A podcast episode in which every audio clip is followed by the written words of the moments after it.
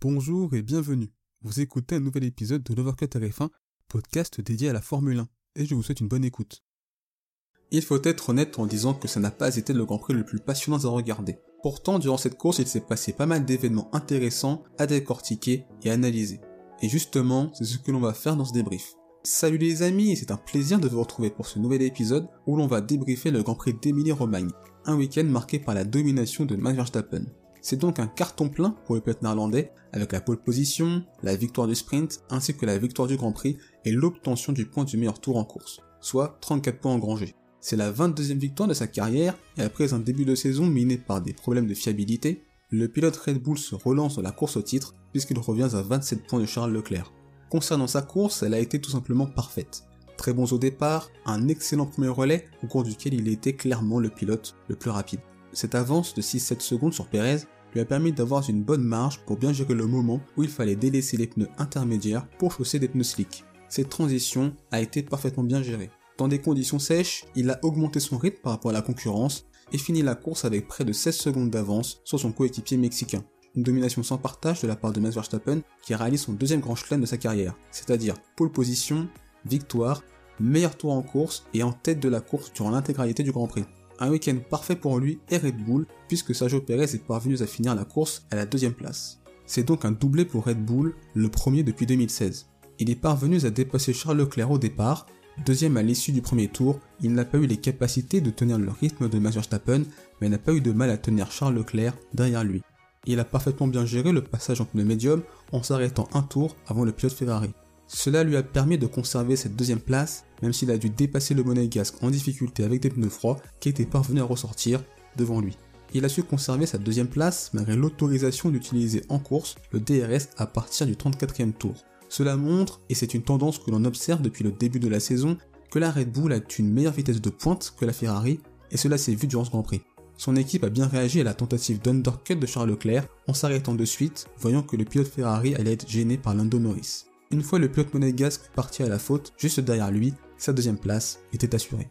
Le podium de ce Grand Prix d'Emilie-Romagne est complété par Lando Norris. C'est un excellent Grand Prix de la part du pilote britannique. Il parvient à prendre l'avantage sur Sainz et Leclerc au départ, avant de se faire dépasser par ce dernier au huitième tour. La suite de sa course sera plus calme puisqu'il n'a jamais été inquiété par George Russell. Il bénéficie de l'erreur de Charles Leclerc pour obtenir ce podium. C'est donc un solide week-end de sa part et ça permet à l'écurie de Walking d'engranger pas mal de points au classement constructeur et de conserver sa quatrième place avec une avance plus importante. Le quatrième de cette course est, et on peut le dire une énorme surprise, puisqu'il s'agit de George Russell. Le pilote britannique revient de loin et cette quatrième place est surprenante à la fois pour nous et aussi pour son équipe. Une nouvelle façon de maximiser le résultat final de sa part. Contrairement à Lewis Hamilton, dont j'évoquerai la course plus tard, George Russell a fait un excellent départ puisqu'il s'est retrouvé sixième à la fin du premier tour. Il a certes profité du contact Ricardo Sainz, mais il est parvenu en plus à doubler trois monoplaces, Alonso, Schumacher et Bottas, durant ce premier tour. Il s'est grâce à ce départ trouvé dans le bon wagon et en bonne position au sein de ce wagon.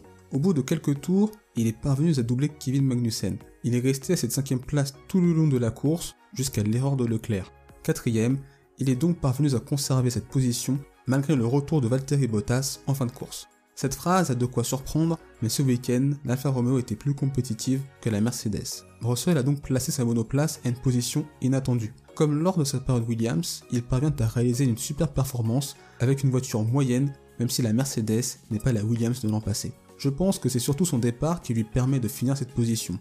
On l'a vu lors du sprint, quand la Mercedes était dans le peloton, elle était dans l'incapacité de doubler, le rythme de la Mercedes et les caractéristiques de la piste n'aidant pas. Ce départ lui a permis de n'avoir que Magnussen à doubler après la relance de course suite à l'abandon de Sainz.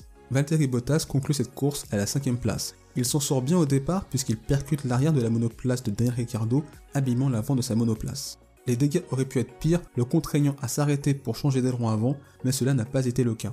Septième à l'issue du premier tour, il a comme Russell dans ce premier relais doublé Magnussen. Il gagne une place avec l'erreur de Leclerc et en fin de course, il met la pression sur George Russell sans parvenir à le doubler. Cette cinquième place est donc un excellent résultat pour le pilote finlandais et son écurie Alfa Romeo. Charles Leclerc finit cette course à la sixième place. Un week-end difficile pour le pilote monégasque avec tout d'abord un mauvais départ avec deux places de perdu. Il est parvenu à doubler Norris mais n'a rien pu faire face à Sergio Perez dans le premier relais en pneu intermédiaire et dans les relais suivants en pneu slick. La Ferrari a clairement payé son manque de vitesse de pointe face à la Red Bull. La tentative en fin de course de passer les pneus tendres n'a pas payé. Et puis, il a réalisé la première grosse erreur de sa saison au 53e tour avec ce tête à queue qu'il a envoyé dans le mur alors qu'il était à la poursuite de Sergio Perez. Avec une monoplace endommagée, il a dû rentrer au stand pour changer d'aileron avant. Il est parvenu à remonter jusqu'à la 6 place, ce qui est une belle limitation des dégâts au vu de l'erreur. En Formule 1, dans une lutte pour un championnat, ce ne sont pas les victoires qui comptent le plus, mais ce sont les points intermédiaires. Cette erreur montre aussi que pour Charles Leclerc, lutter pour le titre, c'est différent d'avoir eu des voitures pouvant gagner par moment des courses à la régulière. Il faut être capable de gérer un championnat et de prendre ses points intermédiaires. Il n'avait pas à Imola la monoplace pour doubler Perez, et on l'a vu avant son erreur. Il aurait fallu se contenter de cette troisième place, et vu son avance au championnat, il n'avait pas le droit de faire ce genre d'erreur. Un championnat c'est un marathon, pas un sprint, et ça fait 7 points de perdu qui pourraient compter en fin de saison. Il a malgré tout assumé son erreur après la course, et connaissant le pilote, je ne pense pas qu'il la refera, et c'est aussi un apprentissage pour la suite de la saison. À l'issue des qualifications, on n'aurait pas imaginé Yuki Tsunoda finir ce Grand Prix aussi bien placé avec cette 7 position.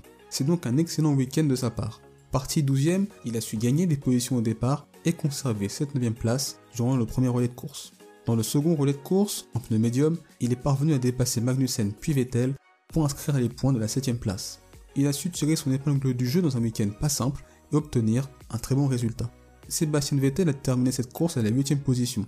Parti 13ème, c'est surtout son départ qui lui a permis d'être dans une situation de pouvoir envisager un top 10, puisqu'à la fin du premier tour, il s'est retrouvé 9ème, avant d'être 8ème après avoir dépassé Fernando Alonso en difficulté avec une monoplace endommagée. Il a fait l'undercut à Kevin Magnussen lors du passage en pneu médium.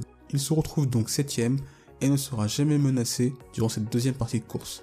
On va en profiter pour parler de Lance Stroll qui termine cette course 10ème quand il n'a pas été au niveau, on l'a dit, et quand il réalise une très bonne course comme ici, il faut aussi le dire. C'est la meilleure course du Canadien cette saison, et ça va lui permettre, je l'espère, d'enfin lancer sa saison. Et après un début de saison compliqué qui avait tourné à la catastrophe en Australie, Aston Martin a su profiter des conditions pour réaliser une excellente performance. C'est peut-être le début de quelque chose pour Aston Martin, mais je pense qu'il faudra attendre Miami pour juger au mieux ce week-end de leur part. Après une excellente séance de qualification le vendredi, Kevin Magnussen a eu un peu plus de mal lors du sprint et du Grand Prix. Parti 8ème et 5ème à la fin du premier tour, il est descendu petit à petit au classement, dépassé par Russell puis Bottas lors du premier relais de course, avant d'être doublé par Sébastien Vettel au jeu des arrêts, puis par Yuki Tsunoda lors du 48ème tour. Ça n'a pas été une course simple, mais Haas engrange malgré tout deux points supplémentaires et je pense que l'écurie américaine s'en contentera parfaitement. 11ème, on retrouve Esteban Ocon qui ponctue un week-end compliqué à la porte des points. Alexander Albon a réalisé une très belle course avec cette 12ème place, retenant derrière lui Pierre Gasly durant la deuxième partie de course. Une course, un week-end qui ont été globalement difficile pour le pilote français. Le sprint et son accrochage avec Gonujo ont fait qu'il est parti loin, et sur un circuit comme Imola, partir 17ème, ça ne pardonne pas. 14ème au départ, 14ème à l'arrivée, une course aux allures de chemin de croix pour Lewis Hamilton qui ponctue un week-end cauchemardesque. Le fait de se prendre un tour par Max Verstappen, pilote contre lequel il luttait pour le titre pilote l'an passé, symbolise à la fois le déclassement de Mercedes et un possible déclassement du pilote britannique. Un début de saison marqué par une certaine inconstance de sa part. C'est un week-end oui, un autre non. Alors oui, c'est un week-end mauvais et raté de sa part, bien sûr qu'on attend bien mieux d'un pilote septuple champion du monde, et oui la comparaison avec George Russell fait très mal, pour autant je ne pense pas qu'il faille résumer son niveau actuel et sa saison à cette course.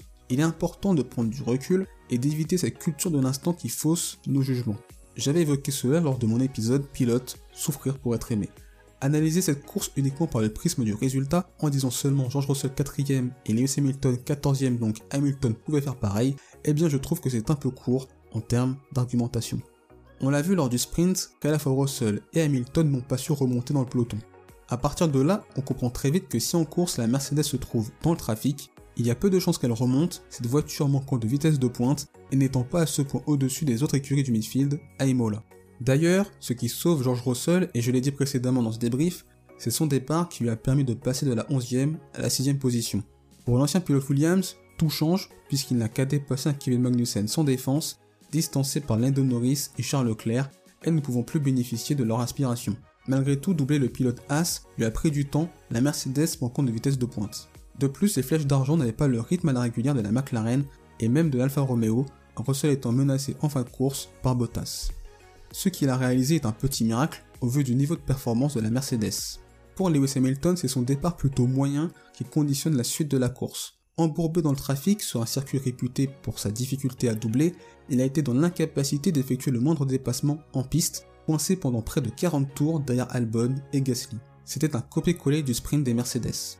On peut ajouter à cela un arrêt manqué et peut-être un manque d'initiative au moment de passer au pneu médium. Pour moi, c'est un ensemble de petites choses qui aboutit à un week-end presque cauchemardesque pour Lewis Hamilton. Mais ce week-end ne doit pas pour autant faire oublier les autres courses. Même si George Russell s'en sort mieux que le septuple champion du monde d'un point de vue comptable, ce dernier n'est pas pour autant dans la rue comme on pourrait le penser. Hamilton devance Russell à Bahreïn est devant lui à Melbourne et c'est une safety car au bon moment qui permet à l'ancien Puff Williams de finir ce Grand Prix devant. Avec du recul, en analysant sa saison, elle n'est pas aussi mauvaise par rapport à Russell.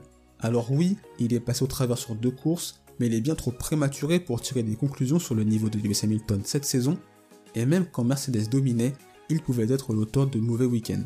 Maintenant, quand il se manque sur une course, c'est bien plus marquant en termes de résultats, la Mercedes étant plus basse dans la hiérarchie. Il reste encore 19 courses et la saison est encore longue. Il pourrait parfaitement bien rebondir à Miami comme il l'avait fait en Australie après Jeddah. 15e et 16e, on retrouve Gunujo et Nicolas Latifi. 17e, Mick Schumacher. Le pilote allemand a réalisé une course très décevante avec pas mal d'erreurs, et c'est dommage car en partant 10e, il aurait pu faire bien mieux. C'est donc une course à oublier pour l'allemand en espérant qu'il rebondisse à Miami. Fernando Alonso a dû abandonner la course à cause d'énormes dégâts sur la droite de sa monoplace, au niveau des pontons et du capot moteur, à la suite d'un contact avec Mick Schumacher quand celui-ci est parti en tête à queue lors du premier tour de course. C'est dommage pour le pilote espagnol car il se retrouvait en 8ème position au moment de la safety car avant de dégringoler au classement avec ses problèmes. Et enfin, Daniel Ricciardo termine cette course à la 18ème place et Carlos Sainz a abandonné au premier tour. Les deux pilotes entrant en contact juste après le premier virage. Sur cette action, c'est plus selon moi un accident de course, même si je mettrais plus la faute sur Daniel Ricciardo. Pour le pilote McLaren, il a fallu changer d'aileron avant et la suite de sa course a été difficile. Quant à Carlos Sainz, sur le coup, il ne pouvait pas faire grand chose et c'est malheureusement un nouveau résultat vierge pour lui après Melbourne. Cela ne l'aide pas à sortir de cette spirale assez négative, même s'il y a eu de bonnes choses de sa part ce week-end avec le sprint. Des erreurs et de la malchance qui me rappellent un peu Valtteri Bottas, en espérant qu'il pourra faire un très bon week-end à Miami pour enclencher une nouvelle dynamique, car au championnat pilote il est assez loin à près de 50 points de Charles Leclerc. Alors qu'avez-vous pensé du Grand Prix d'Emilie-Romagne Quels sont vos tops et vos déceptions? Si ce débrief vous a plu, n'hésitez pas à le liker et à le partager. Ça permet de faire grandir le projet de Côté F1, de nous donner de la force et de permettre à cet épisode d'être accessible au plus grand nombre. On se retrouve les amis pour un prochain épisode ce dimanche au cours duquel on analysera le développement de la Formule 1 aux États-Unis avec notamment les nouveaux Grands Prix à Miami et Las Vegas, les raisons de cette stratégie de la F1 ou encore la culture sport US. Si vous ne voulez pas le rater, vous pouvez vous abonner et activer la cloche sur YouTube et les notifications pour le podcast. D'ici là, portez-vous bien, je vous souhaite le meilleur, salut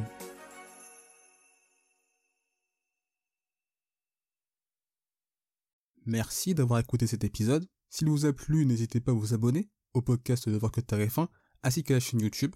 C'est une façon de soutenir le projet et également de ne pas manquer les prochains épisodes.